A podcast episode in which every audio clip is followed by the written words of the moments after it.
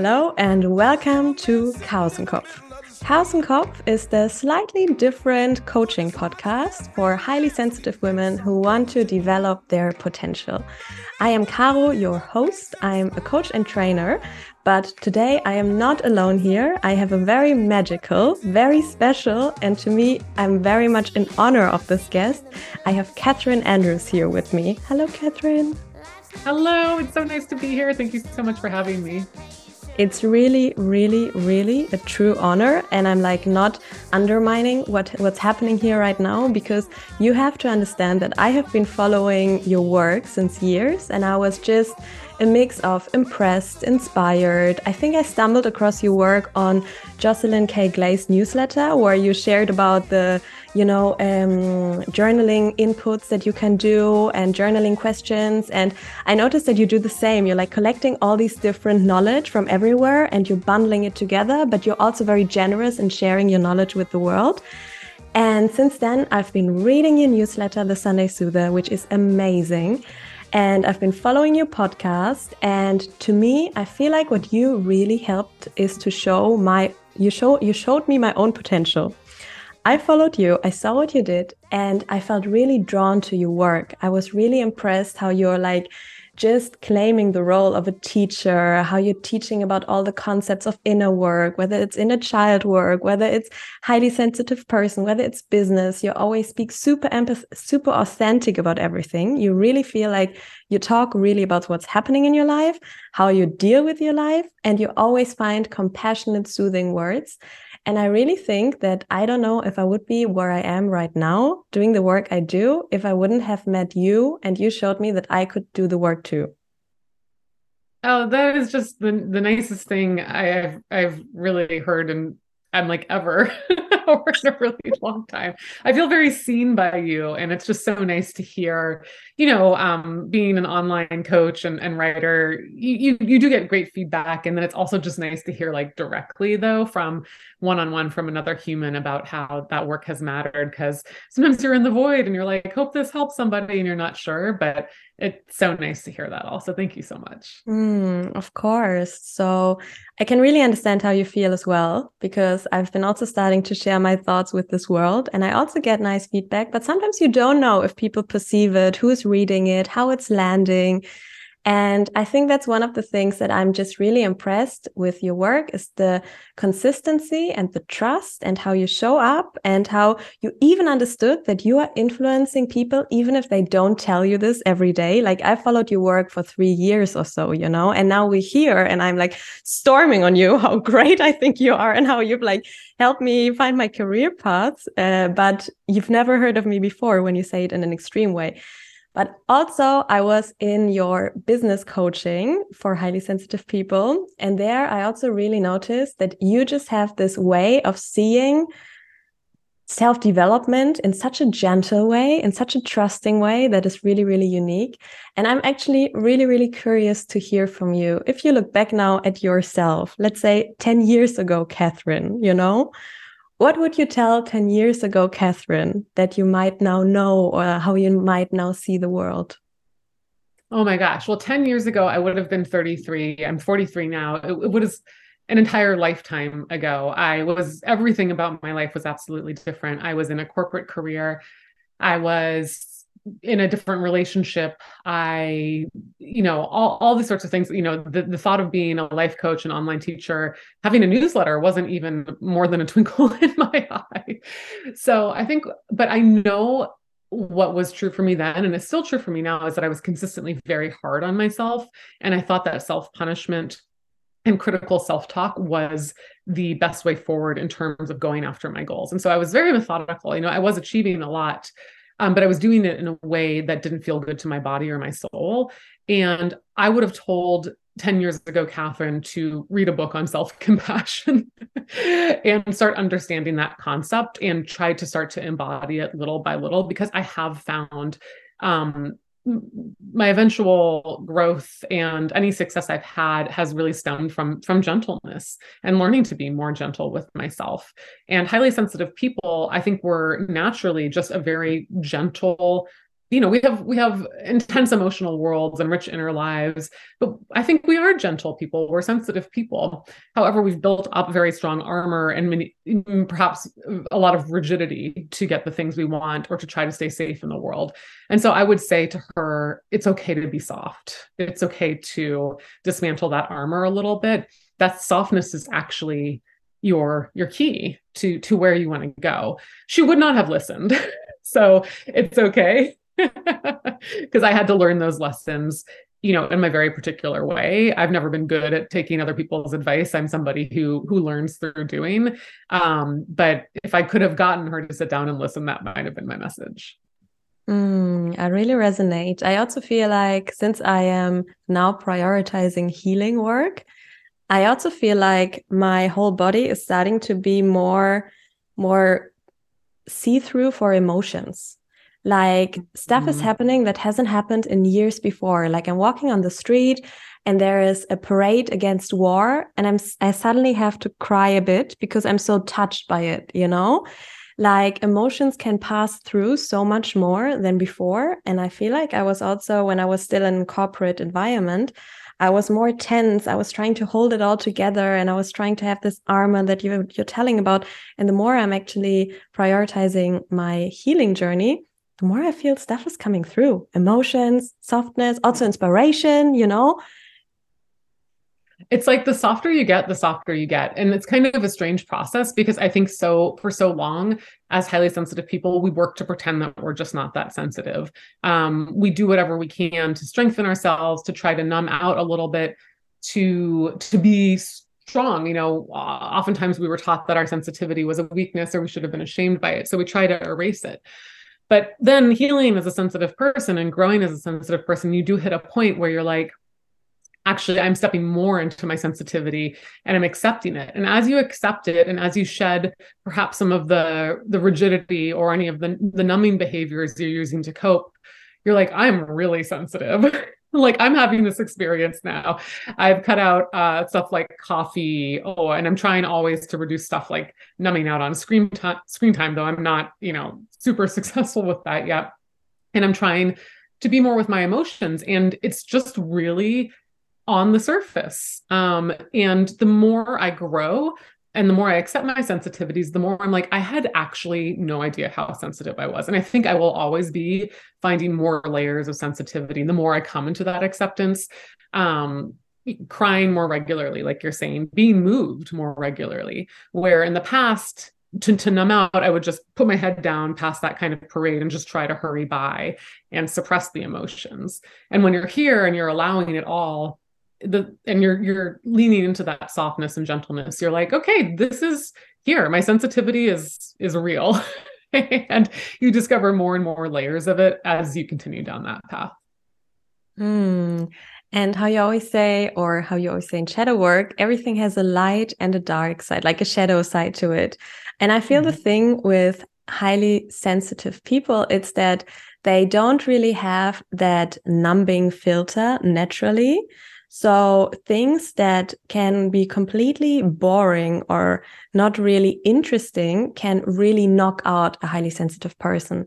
I really noticed that when I wanted to start self employment, I was just overwhelmed with literally everything. I didn't even know, like, just thinking about all the bureaucracy I need to do, all the taxes that I have to be all the departments of a company suddenly, it overwhelmed me so intensely because I think highly sensitive people, they always, always want to do everything right. They're really mm -hmm. aware of wanting to be the best, being aligned with the laws, their own ambition, and all that.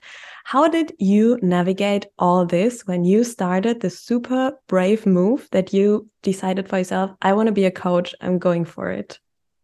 Yes. Well, for anybody who wants a little bit of background, I was 39 when I left my full time corporate job. I had been um, 15, a little over 15 years in the corporate world working in communications departments. And um, I at that point in my career, I was more in management and leadership, and there was just a point in my my mid to late 30s where I truly understood that I, I only cared about the management of people.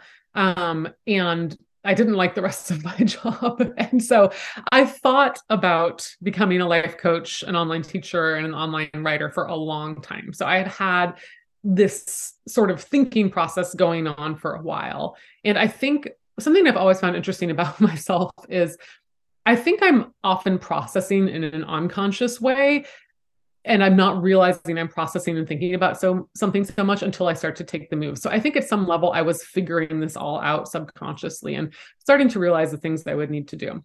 However, when I did take the leap at uh, you know late late 39 almost 40 to start my own business and become an online life coach i was extremely overwhelmed and i think a strength that i have had that I feel lucky to have a little bit of innate experience with is I just didn't make that mean anything. I knew that was part of the journey. Um, I struggle enormously with fear and self doubt and overwhelm to this day, but they are expected visitors, uh, expected passengers on the drive. So I don't, it's not that if they come, you know, that would be weird if they weren't here almost. And so I knew that my growth was to go after the business anyways, even though I often felt overwhelmed, even though I often felt fear.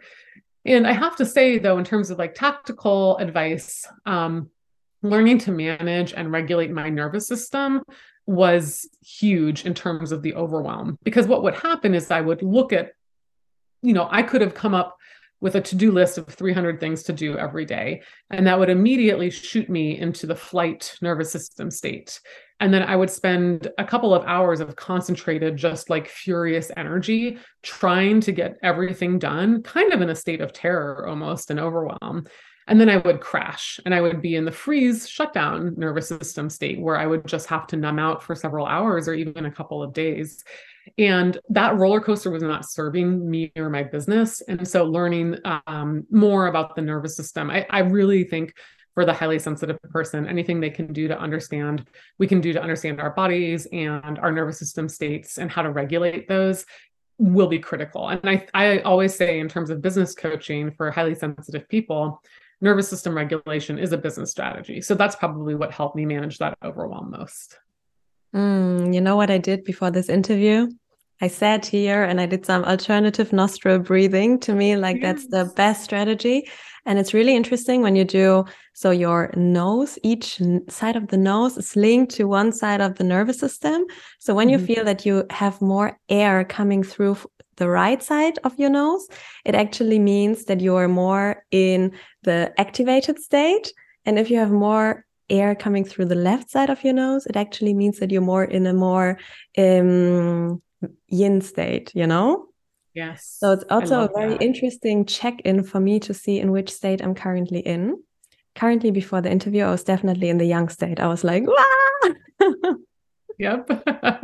I feel that too. You know, before getting on podcast, whether I'm interviewing somebody on my pa- podcast or being interviewed somewhere else, I'm definitely in that activated state. You know, there's nervousness, there's anxiety, there's a buzzing energy coming through my body. And that can serve you, you know, that can provide a certain kind of energy. It's not a problem to to be dysregulated or to be in flight. Often it has its purpose. Um, but wherever I can regulate myself back to a more neutral or or state of safety and social engagement, that's a good place for me to be. Then then i can feel like i can truly just be my authentic self and have the right answers and the right next steps. Hmm. and i guess the hardest thing is to catch yourself to notice that you're regulated and to actually take steps in exactly that moment to first regulate yourself because you're before you're in the spin out again I'm curious, did you learn these techniques and did you understand about the nervous system already in the very beginning of your business? Or did you actually in the beginning kind of push through and were more in a dysregulated state? And at some point you stumbled across and you were like, oh, wait a second, I don't have to feel like yep. this all the time. That would be the latter. like, I did not know this. And it was more like I had to learn it because as I started my business, you know, I was highly dysregulated throughout, um, especially in the first six months. It's terrifying to start a business. Um, you know, we all have issues of, of scarcity and fear and fear of judgment and money stuff and criticism. You have to sell and you know, it was very activating for me. And so I, I just realized, you know, uh, relatively early on, that was not a sustainable place for my body to be in. And then when you kind of set the intention to be like, okay, well, maybe I should learn about, you know, my body more the teachers and the and the things come into play. And I actually, it's funny that you mentioned alternate nostril breathing. Like the first time I ever considered my nervous system and my anxiety was caused by like body and breath and the nervous system and it wasn't just who I was, was a coach I was working with right before I made the leap. And she's like, you should probably try alternate nostril breathing. And I was like, what's that? And then it was like a really magnificent way. I, I did it regularly and I was like, wow, I literally feel better. This is wild. And then that, you know, the next thing a book comes into your awareness about the nervous system. Deb Dana is a really great author about nervous system stuff. And I think one of her books came into my field and I read it. And then the next book. And so I started devouring and self educating and trying regulation tactics on myself. And, and when they worked, you know, I had that experiment energy about it. And I was like, the whole world needs to learn about this. This is what we all should have learned in kindergarten. You know, when we were five or six or seven years old, we should have had these tools. And then that, so to, the short answer is I forced myself through in the beginning and then was forced to learn because I was edging burnout and, and nearing that state of not feeling good in my body and was lucky enough to find resources and educate myself about the nervous system. Mm, that's what I really love about you because you emanate this mission. You learn about these things and you can really feel that the mission of you wanting people to know is higher than your fear and your self doubt holding you back in a way. And it's really nice. I think having this mission and going for something you really care about and wanting to help others, this is such a such a big force, you know, and it can really propel us forward. And I'm really happy you did because of that. I learned a lot from you. Oh, you. How is it now when you think back? I think you only started, if I'm not, you, you know your timeline better. I'm just following it uh, diligently from the side. But I think you started around three ish years ago and you already mm -hmm. learned a lot. So you said you might have started venturing into business. You were a bit more dysregulated than you could have known about before as well about the nervous system. That was new. You learned it. What would you tell now? The Catherine from three years ago, or what would you tell anyone that wants to start a business that knows that is more on the highly sensitive scale of things to mm be aware of, or what can support them in the first steps? I think I mean, other than the nervous system regulation stuff, which I would still consider sort of number one, um, is you're going to have to learn to be misunderstood and and judged by others and to be okay with that. There's not a safe way to do business unfortunately. Um, so many of us struggle with shame about our sensitivity from our childhoods or perhaps we had experiences with teasing or bullying that really landed with us and really wounded with us um, wounded us or maybe we had a critical teacher or something like that and business is basically ripping your heart out, putting it on a table and saying like, will you pay me some money for this?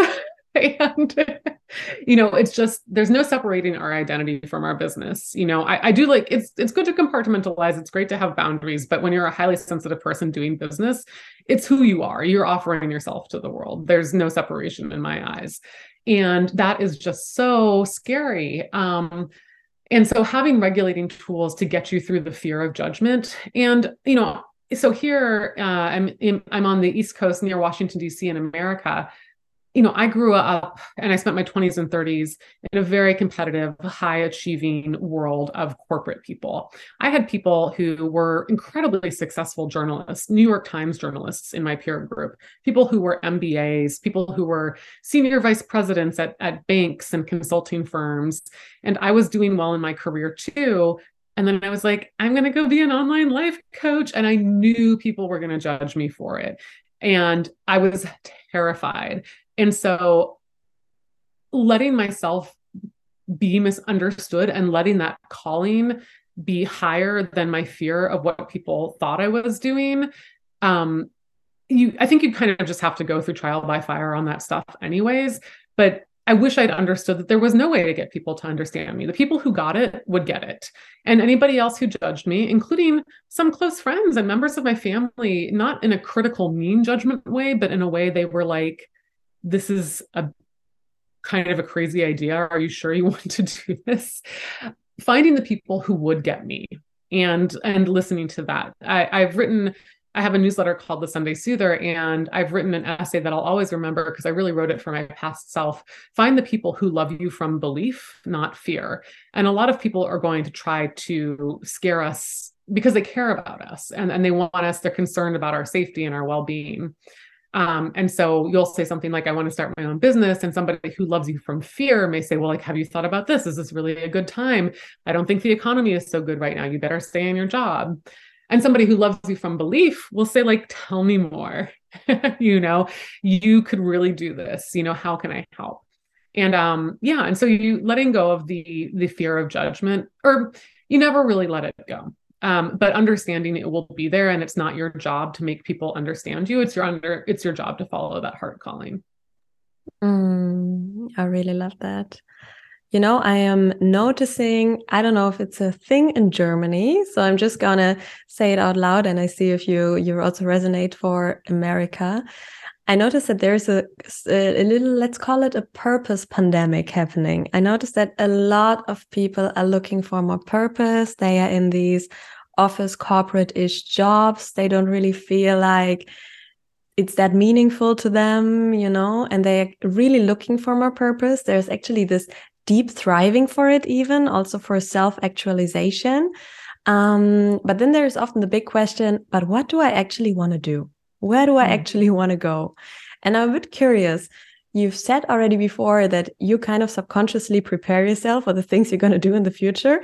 Do you feel like you've always knew that you wanted to be a life coach and teacher and do the things you do today? Or how did it, what helped you to find it out? So the I don't think I always knew. I knew I did like to help and inspire people. I have a helper's heart like many highly sensitive people do. And I thought, well, I can do that in my writing. You know, I wrote my newsletter just as a hobby for a long time. I can do that in my writing. I can do that in my managing my team members. Um, and then but what really cracked it all open in terms of like, oh, I actually want to turn this into a purpose path and into, into a career was like many, many people was doing The Artist's Way by Julia Cameron and returning to journaling, um, especially her morning pages style of journaling, which is simply writing almost first thing in the morning, three pages by longhand about anything that comes to mind. And that was a very pivotal moment for me. And I always tell people if you can't, if life coaching is not right for you right now, it's just not the right time, or maybe financially it's not right for you, pick up a, car- a copy of The Artist's Way. You can get it used for like $10 somewhere and go through the exercises because that broke my soul open. Um, writing, the journaling, the exercises, it's not just a book, it's called The Artist's Way. So people, you know, think, oh, well, this is just a book for creative people or, or artists. No, it is absolutely for everybody who is interested in finding their soul purpose and getting back in touch with their authentic roots. It will help guide you there. And that that journaling, that talking to self, the actual getting my thoughts on paper, you know, it, it all was like a slow unfolding of realizing, oh crap, I want to do this as a career. I want to teach. I want to be online. I want to write. I want to coach. And it was a slow unfolding of a couple of years from from there. But that was a sort of a pivotal turning point for me. Wow. That is I'm very understandable. I feel like the moment you want to understand what you really want, you have to kind of play again a game against yourself because you're kind of playing against the conditioning, everything you've learned about yourself, everything you learned from your parents, from the society, from the culture, the perceived self image you have of yourself. And this is like this one part of you, but there is also this huge other part that you haven't really met yet, you know, or that wants to express him or herself. And there are so many parts within themselves, within yourself that also want to maybe be seen or do stuff. And many times we limit ourselves so much. We really try to fit in a box. And I can really resonate with trying to also find out what these voices inside of you want and then actually accepting, okay, this is me and I want this. So I'm going to allow myself to take up some stage in the world and do it. That's really, really, really mm. nice.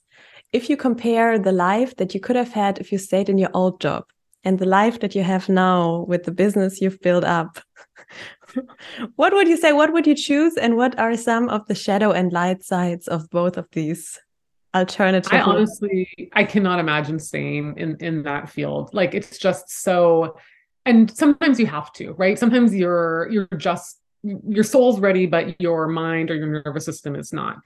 Uh, so this is a funny story because I I was debating this for a long time. I, I felt the calling. I wanted to quit my job. I wanted to do this life coaching, start a business thing, but I was resisting it, kicking and screaming. I, I was not going to go. Like I and I had several like nudges slash the universe started pushing me and it was like get your stuff together. And I actually this is funny but I was in so I'm a pretty spiritual person and I work with energy. I'm a Reiki teacher a tarot reader and I was in Sedona Arizona which is a very kind of spiritual mecca in the United States. And I was seeing a psychic medium and this is my first time seeing a psychic medium. And so I went into it a little bit even though I you know, I'm a spiritual person. I went in and I was like, how is she going to know anything about me? And the first thing she did, she was like, Oh, yeah, it's time for you to leave your job. My guides are saying just roll the dice, just take the leap. And I was like, Oh my God. like she knows nothing about me. I hadn't mentioned that this was on my mind. And she says, and then she said something that I'll always remember. She's like, It's either now or it's going to be a really long time before this opportunity comes up again. And I was like, okay, this is it. Like, I don't want to be that person who looks back at 50, at 60, at 70 or, or later. And, and I didn't try. Um, I had already suppressed the urge. You know, I was almost 40 and I, I truly 100% believe it's never too late. And if you're like an 85 year old person who wants to, to do your thing, I think there's always time to do it. Um, but I I suddenly in that moment of her telling me that got a vision of myself staying at this job into my 40s and then into my 50s and I knew it would be a gray life if I stayed there. And so it was just about three months later that I made the leap with with her words, the psychic medium's words echoing inside of me. I was like, okay, roll the dice, Catherine, take the leap. So that's a little bit about how it came came to be. Wow. And it sheds an interesting light on the whole illusion of the fear, because many times we're so afraid about failing and so forth. But actually, the irony would be if you would have stayed in the life you had where you were miserable in, what was there to lose in a way? And I have to admit, it's still very, very, how shall I say it?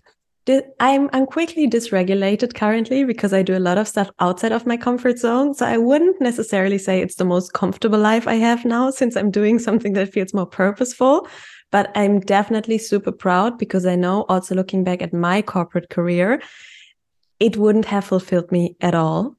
And I'm not sure, maybe Catherine, you can tell me if you get less dysregulated in your own business at some point, but it's also super freeing because all the fears that come up and all the limitations and all the stuff holding you back, it's there anyway then it's just showing it face. And to me, it was really humbling because I always thought I'm this self confident German, you know, I thought like I manage my life quite well. And then I try, I wanted to venture into self employment and it was humbling. I suddenly mm -hmm. noticed how I'm full of fear, self criticism, overwhelm, limitations.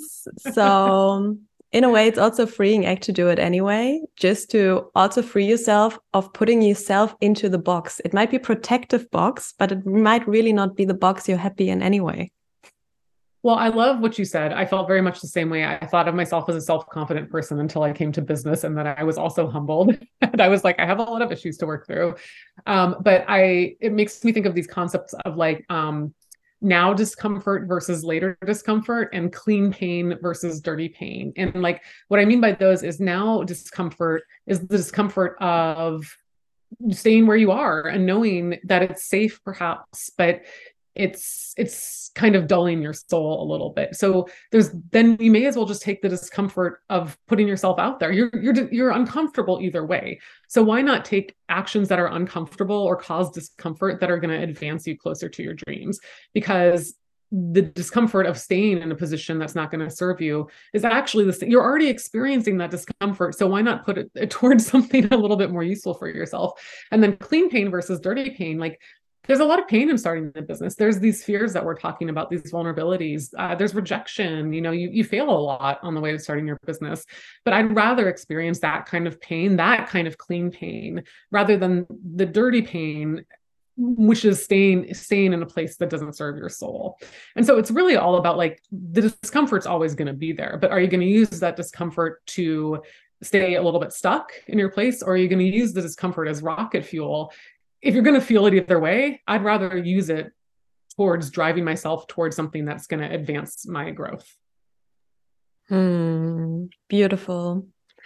Oh, Catherine, it's so nice to talk to you. I feel like I could just continue to talk to you forever, but I also am appreciative of your very valuable time. So I would like to close by asking you if there is one last thought or story or inspiration or anything in your heart that you want to share. Well, this is a very practical thing, which is that for the highly sensitive person, which I know is your audience, my audience, is I would highly recommend people to consider their energetic hygiene. And this is something that I don't think, much like nervous system regulation or any other of the tools that can really help a highly sensitive person, we're not taught about how to manage our own energy. And this can look a lot of different ways. It can look like making sure the environment around you is tidy. It can make sure you're doing um, you know smoke cleansing on a regular basis for your energetic aura it, it it, can it can look like doing EFT tapping, which is one of my favorite energy clearing tools, or Reiki, or simply spending time in nature, which is the best way to, to clean your energy field altogether. And that's, you know, we could probably do a whole entire podcast. I know I'm just kind of like bringing the energy management aspect out of left field here, but it's just something that I wish I had been taught much earlier in my path as a highly sensitive person that we're basically balls of scotch tape rolling under a dusty couch and we're picking up other people's energy collective energy crowd energy. And when we learn to regulate and clear our own energy fields then we get unstuck. It's so it, it helps so much with that process. So if people are interested in that um, researching more about reiki or eft tapping or um, energy healing is a great place to start. So i guess it's a very specific thing I might leave you and your audience with, but it's been something that's very important to me.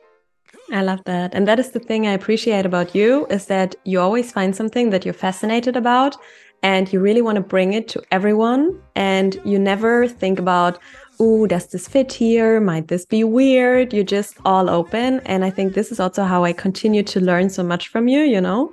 So I really love that you gave this little last nugget.